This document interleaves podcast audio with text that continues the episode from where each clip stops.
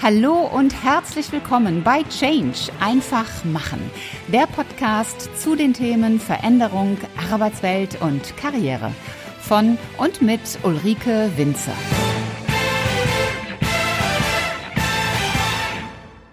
Man kann nicht nicht kommunizieren.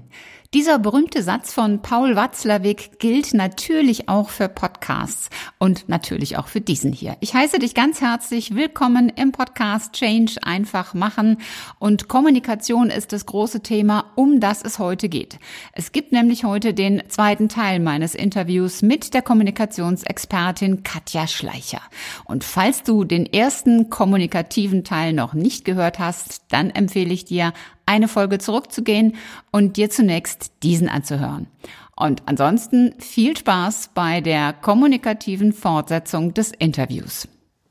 Hast du mal ein, so ein bekanntes Beispiel vielleicht? Also wo ja, du kannst, bekannte Persönlichkeiten? Ja, ich, ich, ich, du kannst bei Fritz Merz bleiben, ja, den ich ja äh, äh, sehr liebe, weil er uns also in der Kommunikationsarbeit wahnsinnig viel äh, Arbeit gibt und Anschauungsmaterial dafür, wie es nicht geht.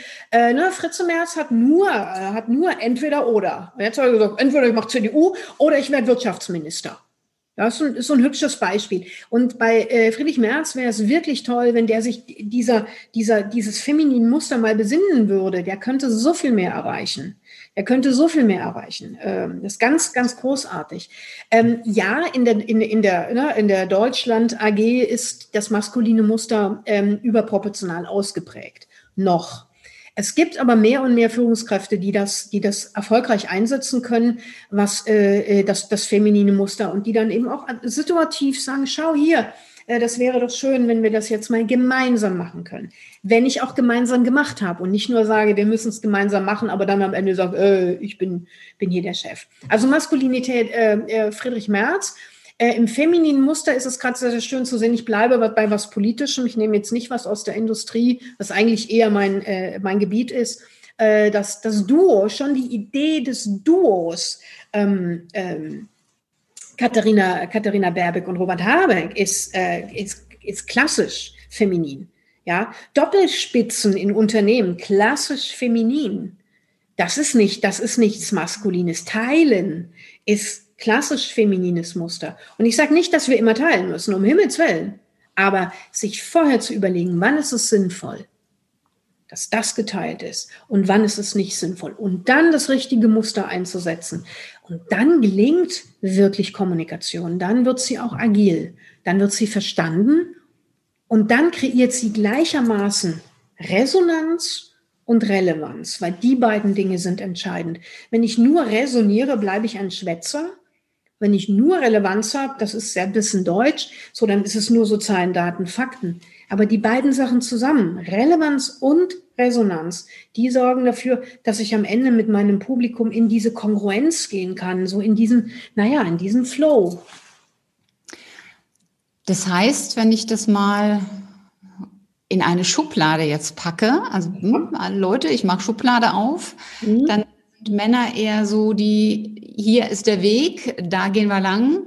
Und Frauen mehr so die, wir alle zusammen und Kuschelgruppe und warum müssten dann nicht eigentlich Männer sich, klingt jetzt ein bisschen doof, aber Männer noch ein bisschen mehr von den Frauen abschauen und Frauen, damit sie auch weiterkommen, vielleicht einen Tacken mehr von dem männlichen Vorgehen abschauen.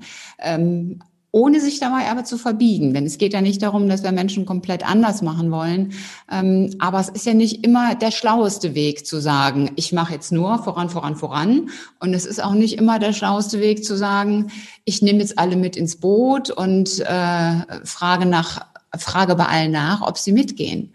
Wie siehst du das? Ähm, ich, ich bin mit dem Abgucken nicht so. Ähm, das kann durchaus mal hilfreich sein.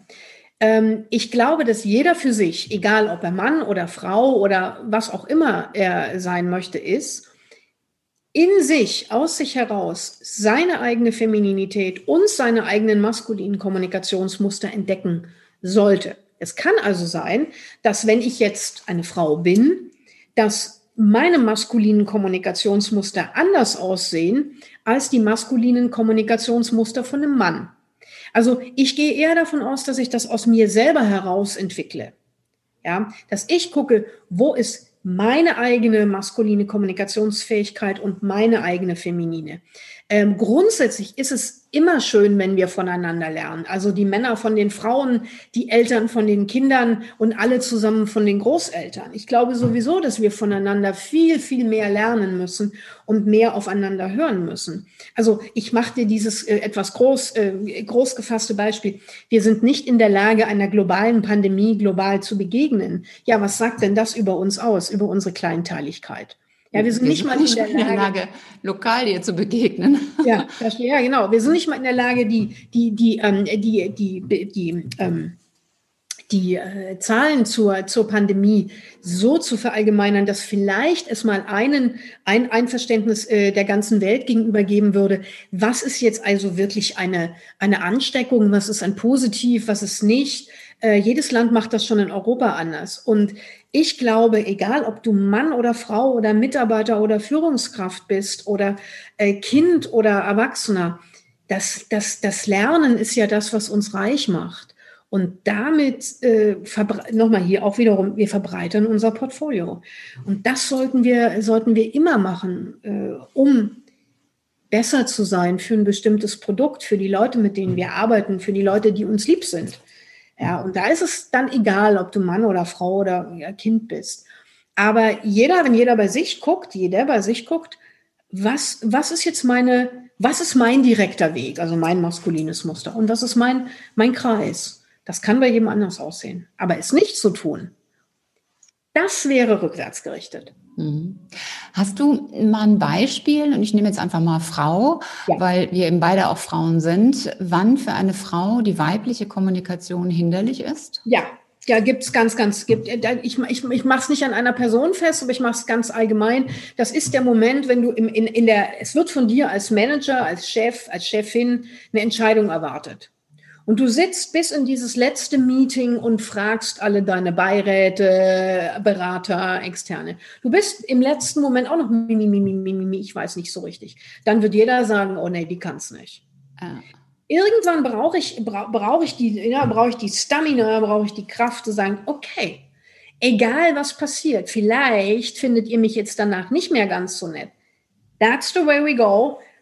Das machen wir. Egal was passiert. Dann, wenn, wenn, wenn, eine, wenn eine, jetzt in diesem Fall wirklich mal eine weibliche Führungskraft nur in diesem weiblichen Muster agiert, dann wird es schwierig äh, irgendwann. Es muss irgendwann eine Entscheidung getroffen werden. Punkt aus Äpfel, zu der man dann auch stehen kann. Dann ist sie aber wahrscheinlich auch gar nicht erst in diese Rolle gekommen, vermute ich mal. Und das ist natürlich ganz, ganz oft der Fall, dass wir strukturell momentan in einem, in einer verstärkt maskulinen Umgebung arbeiten die das Maskuline als das Normal ähm, betrachtet. Das ist allerdings noch so und da, aber nochmal, das ist nicht nur eine Aufgabe der Kommunikation, sondern das ist eine Aufgabe der gesamten, der Gesam aller, die mit der Arbeitswelt beschäftigt sind, äh, dafür zu sorgen, dass es eben eine strukturelle Gleichheit auch beider Seiten geben wird. Ja, weil ich habe dieses Beispiel sehr, sehr gerne, ähm, dass es nämlich auch den jungen Vätern gar nicht oft so leicht gemacht wird, auch wirklich Vater zu sein. Und da denkt man immer noch, naja, das ist ja nur so eine halbe Nummer. Also ich drehe das auch ganz gerne mal ein bisschen um. Im Arbeitsumfeld ist es in der Tat so, dass es das normal momentan maskulin ist. Und ich glaube, dass wir da strukturell sehr, sehr, sehr, sehr viel arbeiten müssen, um es dort äh, Frauen leichter zu machen, ihre Femininität und Maskulinität auszuleben. Ja. Ich glaube umgekehrt aber auch. Ich hatte mal als Personalberaterin den Fall, dass ich einen Mann für eine Managerrolle vorgeschlagen habe und der hatte ähm, kurz vorher, äh, wie, wie nennt sich das? Nicht, nicht Elternzeit, Väterzeit, ähm, Elternzeit? Die, die, die, ja, Elternzeit genommen, irgendwie drei Monate oder so, gar nicht mal wirklich lang. Und dann hat der Geschäftsführer zu mir gesagt, nee, den will ich nicht. Und dann habe ich gefragt, warum? Der hat Elternzeit genommen. Das passt für mich nicht zu einem Manager. Aus, das konnte ich argumentativ gar nicht, gar nichts machen. Das war für den äh, No-Go. Und das ist auch etwas, woran wir arbeiten müssen. Ganz bitter. Und das ist, das ist eines dieser Beispiele, äh, wo du kannst du zwar fragen, warum, äh, ich kann auch dann als Vorgesetzter immer noch der Meinung sein, dass ich das nicht gut finde, äh, müsste dann aber lernen, dass es für mein Unternehmen sehr wohl sehr gut ist. Hm. Also wie passt denn in das Ganze das Thema Gendern hinein? Gar nicht. Gar nicht. Ich halte nicht. Nein, ich wirklich. Ich, ähm, ich, ich glaube, dass wir als, als Individuen, als Human Beings, nochmal, ich davon ausgehen, dass wir sowohl das Feminine als auch das Maskuline in uns haben, ähm, dass wir beides entwickeln müssen. Und irgendwann in unserem, in unserem Aufwachsen wird das eine oder das andere so ein bisschen redundant. Äh, fürs Business, fürs erfolgreiche Business brauchen wir beides. Ja. Und ähm, ich, ich, finde es, ich, ich finde es respektvoll, das halte ich für wichtig und inklu in, in, divers und inclusive, wenn wir uns ähm, sowohl an die Frauen an, als auch an die Männer, als auch an alle anderen wenden. Ähm, das macht aber noch nicht unbedingt alles aus. Also gendern heißt ja, heißt ja, dass ich auch die Person, das Individuum auf sein Geschlecht reduziere. Nur oftmals kommt es ja aufs Geschlecht gar nicht an. Und daher denke ich, gendern ist so ein bisschen kurz gedacht. Ja. Ja, also sollte eigentlich fast nie auf das Geschlecht ankommen. Ähm, ja. Ich persönlich finde es immer noch sehr befremdlich. Also ich kann mich noch dran erinnern, als ich das erste Mal dieses ja gesprochene Sternchen oder wie immer man das nennen mag, irgendjemand sagte Managerin, die Managerin. Und mein erster Eindruck war, habe ich mich jetzt verhört? Ähm, was was, was hat's da gesagt? Weil das klang schrecklich fremd für mich. Und ich habe mir dann auch gefragt, meine Güte, was, was denken wohl andere Länder über uns verrückte Deutsche, dass wir sowas machen? Das, mir ist nicht bekannt, dass es so etwas in irgendeinem Land gibt außer in Deutschland. Ähm, und da frage ich mich, ob das nicht alles doch irgendwie ja so ein bisschen kontraproduktiv ist. Wie erlebst du da den, den Business-Kontext? Wie wird das da aufgenommen? Na, so wie du sagst, es wird da wahnsinnig viel Zeit mit äh, verbracht. Ähm, Diskussionsgruppen gegründet. Ähm, und ich empfehle dann als in, in, in der Kompetenz als Kommunikationstrainer so ein bisschen einen, einen Refokus auf das, worum es eigentlich geht. Weil oftmals in der, in einer Gruppendynamik ähm, gibt es oft beispielsweise schon eine sehr klare Art und Weise damit umzugehen. Ähm, ne? Also in, in, meinen, in, in, in meinen Kontexten, ähm, ich habe es dir vorhin schon angedeutet, ich sage grundsätzlich nur noch Kolleginnen ohne Sternchen. Ich sage einfach nur noch die weibliche Form und hoffe, dass die Männer sich eingeschlossen fühlen. Genauso wie es da jahrelang auch war. Da haben wir gesagt, die Kollegen und haben die Kolleginnen mitgemeint. Also ich habe es umgedreht für mich äh, und bin damit jetzt dieser gesamten Diskussion auch aus dem Weg gegangen. Ähm, ich, Unternehmen, mit denen ich arbeite, weise ich ganz gerne darauf hin, ob das energetisch im, kommunikativ Sinn macht, sich so viel damit zu beschäftigen. Was ist eigentlich äh, wichtig in dem Moment? Ähm, das führt oftmals zu Erleichterung. Und äh, ich empfehle auch oftmals, gucken Sie doch einfach erstmal, wie Sie es von sich aus machen würden. Und das hilft. Also in Deutschland hast du ja dann auch noch gleich die Diskussion mit dem Sie äh, und dem Du und dann hast du das Du und Frau Müller und es gibt ja wahnwitzige Dinge ähm, im deutschen Kulturraum, die äh, in der Tat andere Kulturen nicht haben. Äh, und arbeite dann auch wiederum äh, mit Teams oder mit Einzelpersonen daran, dass sie eben ihre, ihre femininen und ihre maskulinen kommunikativen Muster stärker ausprägen und erlebe oft, dass das Gendern an sich dann nicht mehr zur Hauptsache wird. Dann bin ich zufrieden. Ja, also ich empfinde das so wie du, dass da wirklich viel Zeit und auch Geld investiert wird, was man, wenn man böse ist, wirklich bis zum Sankt Nimmerleinstag machen kann. Denn ich kann ja auch anfangen und sagen, das Kind ist aber diskriminierend, weil ja, Kind ja. ist ein Mensch. Natürlich. Und das ist eine Versachlichung. Genau. Ähm, ich kann die ganze deutsche Sprache wirklich komplett auf den Kopf stellen. Und äh, ich persönlich habe immer den Ansatz, wir müssen es einfacher machen und nicht noch komplizierter. Ne, dann machen wir eben einen Artikel, so wie die Engländer, the, alles wird the man kann ja auch Dach sagen und äh, dann ist es gut, anstelle von der, die das. Das macht vieles einfacher. Und äh, wie gesagt, ich finde, dieses Moment ist es das Gendern, aber auch das äh, Überarbeiten von Straßennamen oder dass das Essensprodukte plötzlich umbenannt werden müssen vom Onkel Benz Reis über den Sarotti-Moor ja, ja, ja. und ähm, Stimmt. Ich denke, dass wir eigentlich andere Themen haben als, ja, als sowas. Und wenn ich, wenn, wenn du zeigst, wie weit, wie, wie weit du mit anderen Themen kommst, wie beispielsweise ähm, mit exzellenter Kommunikation oder mit einer, mit einer wertschätzenden Konversation, dann habe ich den Eindruck, in der Tat rutscht das ein bisschen äh, weiter nach unten auf der Prio-Liste bei den Unternehmen. Und das ist gut so. Ja. Ich möchte noch auf den dritten Punkt kommen, das ist die narrative Kommunikation, zu ja. Neudeutsch Storytelling. Mhm. Was ist das Besondere daran? Das Besondere daran ist, dass es nichts Besonderes gibt, weil wir es eben schon können. Das ist das Tolle, dass unser Hirn ja bereits Story verdrahtet ist. Ähm, nur irgendwann hat mal eine Firma, die heißt Microsoft, ein Programm rausgebracht, das heißt PowerPoint, haben sie, das ist ein Präsentationsprogramm. Und haben wir gedacht, bam, bam, bam, bam, bam, wenn wir was untereinander schreiben, dann wird es eine Präsentation und das ist dann eine Story. Nein. Das ist eben das Verrückte. Eine Story oder, oder eine, ein Narrativ, ein Erzähl etwas Erzählendes ähm, hat ja ganz bestimmte, hat ja ganz bestimmte Elemente, unter anderem etwas Dramatisches.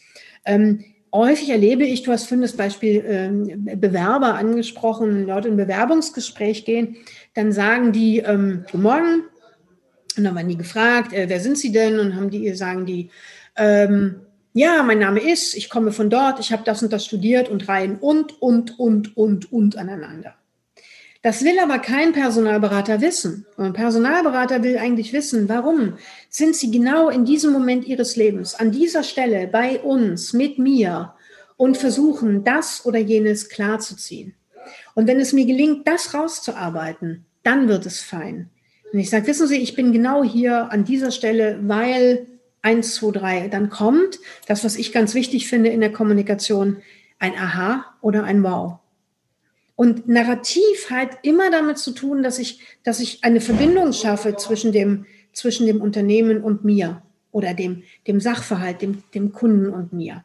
Und wenn der aufgebaut ist, wenn dieser Haken gemacht ist, dann geht es weiter. Und ich fange auch hier innen an. Ich brauche meine Geschichten, die muss ich hinlegen können, die muss ich erstmal sammeln. Dann kann ich sie gut erzählen. Aber dieses, dieses verbindende Element von Stories, von Geschichten, dass die anderen sagen, ah, bei mir war es genauso oder bei mir war es ganz anders. Das ist egal, weil das sind nur zwei Seiten einer Medaille. Das sorgt dafür, dass wir eine schnelle Verbindung zum anderen herstellen können. Egal übrigens, ob in einer Pitch-Präsentation oder äh, in einem Bewerbungsgespräch oder aber auf der Bühne. Das ist ganz egal. Jetzt kenne ich den einen oder anderen im Unternehmen, der dann sagt, Storytelling, das brauchen wir hier bei mir im Bereich doch nicht. Anders gesehen hat aber eigentlich jeder Mitarbeiter in einem Unternehmen auch einen Kunden. Ob das nun der Kunde draußen ist, der das Produkt, die Dienstleistung des Unternehmens kauft oder ob das der interne Kunde ist. Ja? Also der Vertriebsinnendienst hat den Vertrieb als Kunden. Marketing arbeitet mit Vertrieb und mit externen Kunden zusammen. Auch der Personaler hat die Bewerber, aber auch die Führungskräfte als ja. Kunden. Das heißt, braucht nicht eigentlich jeder im Unternehmen Storytelling? Wenn du den Kunden weglässt und dafür den Menschen nimmst, mit dem wir ja äh, in Verbindung treten wollen, der in, in, diesem Fall möchte dieser Mensch eine, vielleicht eine Dienstleistung von uns oder braucht, keine Ahnung, ein Dokument, Dokument von mir, wenn es mein Kollege ist. Ähm, von daher, äh, wir haben es immer leichter, wenn wir mit anderen über Narration in Verbindung treten. Immer. Immer. Das heißt nicht, dass ich immer jeden Tag, das ist ja das, wovor wir Angst haben, muss ich jetzt immer eine Geschichte erzählen. Ja, Geschichten können ganz kurz sein. Wir denken ja immer, es ist so ein Ding. Das stimmt ja gar nicht. Narration kann etwas, Narration ist nur eine andere Art der Verbindung. Die Narration heißt immer, ich gebe was von mir und ich kriege was dafür zurück. Resonanz. Ich gehe wieder in Resonanz. Geschichten resonieren. Und das hilft uns. Die können ganz, ganz kurz sein. Barack Obama hat die, hat eine der geilsten Geschichten in drei Worten gesagt. Yes, we can. Ja. Weil da, da, da ist ein ganzer, da ist ein ganzer, eine ganze Welt dahinter.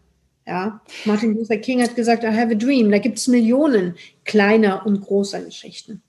Das klingt aber jetzt eigentlich so, dass jeder irgendwie sagen kann, äh, ach ja, Geschichten, Geschichten kann ich erzählen. Ja. Spätestens in der Kaffeeküche kann ich Geschichten erzählen. Ja. Aber ich will ja, wenn ich das gezielt einsetze, auch was erreichen? Warum mhm. sollte ich Storytelling dann auch trainieren? Und weil es wie gesagt, alles, was ich bis jetzt gesagt habe, auch wiederum leichter macht, mit anderen in Verbindung zu treten, äh, am Ende der Konversation auch in den anderen in die Lage zu versetzen, das zu einem Teil das zu tun, was ich gerne möchte. Also all die kommunikativen Ziele, die wir immer haben, die werden durch narrative Kommunikation einfach leichter gemacht. Und deshalb lohnt es sich, in seine eigenen Geschichten einzutauchen, in die Geschichten des Unternehmens, äh, in das, was uns eigentlich treibt und dann äh, auf eine Art und Weise zum Verworten zu kommen, die für alle äh, zu diesem Ja, zu diesem Wow und zu diesem Aha-Effekt führt. Wir erleben ja gerade in Amerika einen Regierungswechsel und da war ja ein Präsident an der Macht, der, wenn man das mal nett formuliert, äh, Storytelling par excellence ja fabriziert hat ja. und damit auch einen wunden Punkt von vielen Menschen getroffen hat. Wie viel Wahrheit und wie viel Fake darf denn beim Storytelling enthalten sein? Oder ähm, sollte? Es, es gibt diesen Aspekt, dass, dass, äh, dass der Mann mit den orangefarbenen Haaren ähm, oder der, dessen Namen nicht mehr genannt werden sollte, ähm, uns dazu gebracht hat, das so at the edge zu bringen, dass wir uns alle, die wir uns mit dem Thema beschäftigen, ganz genau darüber nachdenken müssen. Das ist etwas, was man so komisch das klingen mag, ihm wirklich danken müssen. Ähm, eine gute Geschichte sollte immer wahr sein können. Das heißt, ich muss nicht jede Geschichte selber erlebt haben, aber sich seine eigenen Wahrheiten äh, zu machen, das geht zwar, nur dann sollte ich es als solche kennzeichnen. Und im unternehmerischen Umfeld ähm, gibt es ja ohnehin immer ein, ein, ein, gemeinsames Feld von Wahrheiten, ja, das dann am Ende als oft eine Unternehmensgeschichte nach außen getragen wird. Und da ist es hoffentlich so, dass es viele, viele, viele, viele Teilnehmer gibt, die auch ähm, für die, die Amerikaner würden sagen Checks and Balances, ja, zu sagen, ähm, wo kann das auch kontrolliert werden. Das ist das, finde ich, ähm, das Schöne an Unternehmen, dass ein Unternehmen eben nie eine Ein-Mann-Bude ist oder hoffentlich oft nicht, selbst ein Startup nicht, und ähm, das hilft dann ein bisschen. Ähm, aber es sollte wahr sein können. Mhm. Wahr sein können. Du hast vorhin noch beim Thema Storytelling gesagt, dass eine gute Geschichte auch immer so, so etwas Dramatisches ja enthält. Muss sie das enthalten? Ja, ohne Drama gibt es keine Geschichte. Da bin ich, da bin ich ein bisschen gnadenlos, aber sonst ist langweilig. Und wir wollen nicht langweilig sein. Ich mache dir das Beispiel. Stell dir vor, dass du 20 Uhr äh, schaust du die Nachrichten äh, oder du triffst äh, deine Freundin, ist ja egal, das sind ja auch Nachrichten. Und dann kommen die und sagen, und, und ihr sitzt da so und er sagt, und? Und dann sagst du, ja, nö, war so ein ganz normaler Tag. Oder die Nachrichten beginnen ja, die Nachrichten beginnen mit dem Satz, ja, Leute, es war heute eigentlich nicht so viel los. Oder die Zeitung hat eine Schlagzeile, wo du sagst, okay, ist ja ungefähr so interessant, wie in China ein Reichstag umfällt. Ja, das wir sollte uns ja heute berühren, wenn er das tut. Spannung. Wir wollen, wir wollen, dass wir sagen, nein, echt, wirklich. Das ist leider in uns. Und das Gute an guten Geschichten ist, dass es diesen dramatischen Moment immer gibt. Wir entdecken ihn nur oft nicht, weil wir denken, oh, das muss ja gleich eine riesengroße Sache sein. Das kann aber was ganz, ganz mini kleines sein, das uns heute am Tag dazu ermuntert hat, etwas Neues anzufangen oder einen Schritt zurück zu machen. dass ein Gespräch, das, dem wir gefolgt haben, dessen Teil wir gar nicht waren, äh, das uns äh, ins Denken gebracht hat zu einem ganz anderen Thema diesen Moment, wo sich etwas ändert, wahrzunehmen, bewusst, nicht nur unbewusst, das ist ein ganz wichtiger Teil, um äh, mit Storyarbeit, so wie wir es nennen, Storywork zu beginnen, bevor ich dann überhaupt was erzähle. Aber Spannung muss immer dabei sein, sonst bleiben die Leute uns nicht an den Lippen hängen. Mhm. Ich habe aber doch auch positive Nachrichten. So ab und an gibt es in den Nachrichten mal positive Nachrichten. Was weiß ich, die deutsche Fußballnationalmannschaft ist vielleicht jetzt nicht gerade ein, ein Paradebeispiel im Nein. Moment, aber war es mal, äh, ist ins Viertelfinale, Halbfinale, keine Ahnung, eingezogen. Da ist ja jetzt nichts Dramatisches bei. Das ist einfach nur, dass man sich freut und sagt, ja. Ja. Na, guck mal, ich, ich, ich mache dir das Beispiel, weil es wirklich momentan so genial ist und auf der Hand liegt. Ich mache dir das, das BioNTech-Beispiel. Ja? ja. Die, ähm, abgesehen davon, dass de facto es also diesem Unternehmen gelungen ist, als erstes mit einem Impfstoff gegen Corona auf den Markt zu kommen, das ist das eine. Aber wie schnell war es denn eigentlich, dass die eigentliche Geschichte, die dann sehr breit war, da war das Immigrantenthema, da ist das Forscherthema, da ist das Entdeckerthema, da war das Couple-Thema, die beiden sind ja, äh, sind ja verheiratet. Da waren unendlich viele Geschichten dahinter, die diesen Launch dieses Impfstoffes begleitet haben. Da habe ich so gedacht, wie wunderschön ist das. Da, solche Sachen brauchst du mehr. Und ich bin ganz sicher, jeder einzelne von uns, jedes Individuum hat diese Geschichten. Oft erachten wir sie aber zu klein. Und das ist so ein Wunsch von mir und da arbeite ich auch mit jedem meiner Kunden dran, dass die Geschichten genau die Größe bekommen, die sie auch wirklich verdienen. Nicht größer. Die, die, diese, diese Dramageschichte dahinter ja, oder was natürlich, meinst du? Ah, okay. Natürlich, dieses eigentliche, das ist, ist doch, du gehst doch nicht, du gehst doch nicht ins Büro und gehst mal so, ja, wir arbeiten mal an einem Impfstoff, wir machen das mal so ein bisschen und morgen wieder, sondern da war plötzlich, bist du zurückgekommen ins Labor und irgendwie, da sah was anders aus. So sah es doch vorhin noch nicht aus. Das ist Drama. Das reicht schon. Mehr Drama muss gar nicht sein. Aber ohne Drama geht's nicht. Also ich merke schon, du verstehst dein Handwerk par excellence. Ähm, ich hätte das jetzt nicht so gesehen, aber so wie du das jetzt schilderst, da denke ich mir, boah, ja, man sieht richtig, wie so da so ein Mensch in so ein Labor reinkommt und so, wie sich Spannung aufbaut, ja. da ist irgendwas anderes.